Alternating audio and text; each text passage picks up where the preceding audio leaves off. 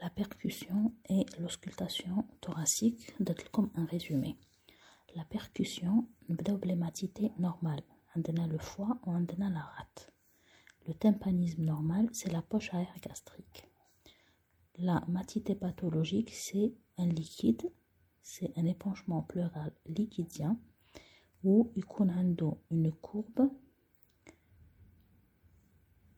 في le téléthorax la limite supérieure تاعها تاعها la ligne de Demoiseau concernant la submatité il y a un syndrome pulmonaire ou l'un un épanchement liquidien de petite abondance le scodisme c'est ce qu'on va écouter le sommet d'une pleurésie ce qu'on va percuter ce qu'on va ressentir هنا عندي لا ماتيتي ولو سومي هذاك واش نلقى لو لو لو سونتيمون هذاك جوغي في لا بيركوسيون نعيطولو لو سكوديزم هذا ça concerne la percussion دركا on va passer à l'auscultation quand on va ausculter عندنا le murmure vésiculaire normal donc normalement نسمعوه في لا باثولوجي تاع هاد le murmure vésiculaire يقدر يكون aboli يقدر يكون diminué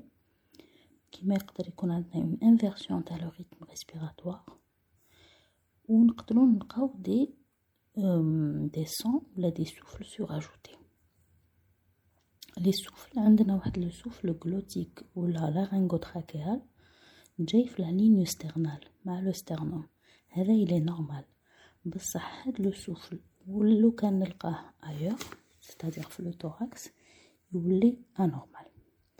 Donc le souffle glottique laryngotrachéal, lorsqu'il est perçu au niveau du thorax, il devient anormal. Donc les souffles pathologiques, le souffle tubaire, pleurétique, amphorique et cavitaire. Le souffle tubaire, il est en U, il se met les deux temps, après dominance inspiratoire, on a le la PFLA la condensation pulmonaire. C'est le pneumocoque. C'est une maladie infectieuse. Le pleurétique, en U, en E, pardon, il est expiratoire. C'est l'épanchement pleural de petite à moyenne abondance. Grande abondance, malgache. Amphorique, il est métallique. Il se les deux temps à, prédominance expiratoire. L'épanchement aérien. Cavitaire, يتسمى في le temps inspiratoire qui تكون une cavité une cavité qui se creuse qui في la caverne tuberculeuse ou la flapsée tuber pleurétique amphorique cavitaire parenchyme pleurésie pneumothorax une caverne donc on va passer au râle les râles généralement ce sont des sécrétions les râles qui est une bronchique ou qui est une parenchymateux les râles bronchiques, on a les ronflants et les sibilants. Les ronflants, ça concerne les grosses branches. Les sibilants, ça concerne les petites branches.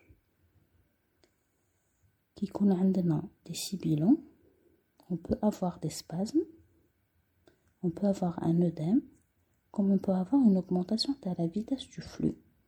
Tellement la vitesse est donc comme si le diamètre On va avoir les sibilants les râles d'orcan parenchymateux, qui est les crépitants et les sous-crépitants.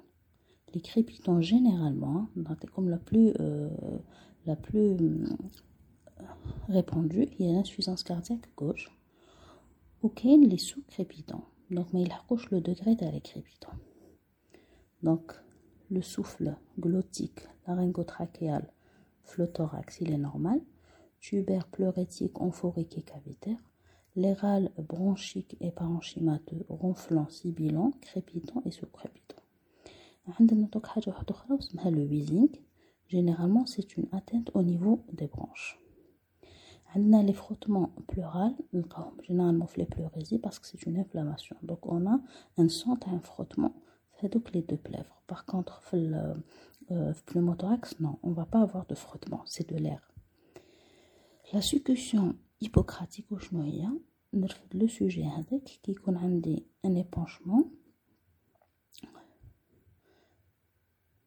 qui le niveau, soit c'est la courbe de damoiseau, soit c'est un épanchement mixte, qui dit le niveau هكذا le téléthorax de face لو كنبدلو ولا في الميم في l'examen تاعي في la matité ou في l'auscultation كي نبدلو la position la limite supérieure تتبدل parce que le liquide il change de position à la la position de la personne. Voilà le petit résumé les et bon courage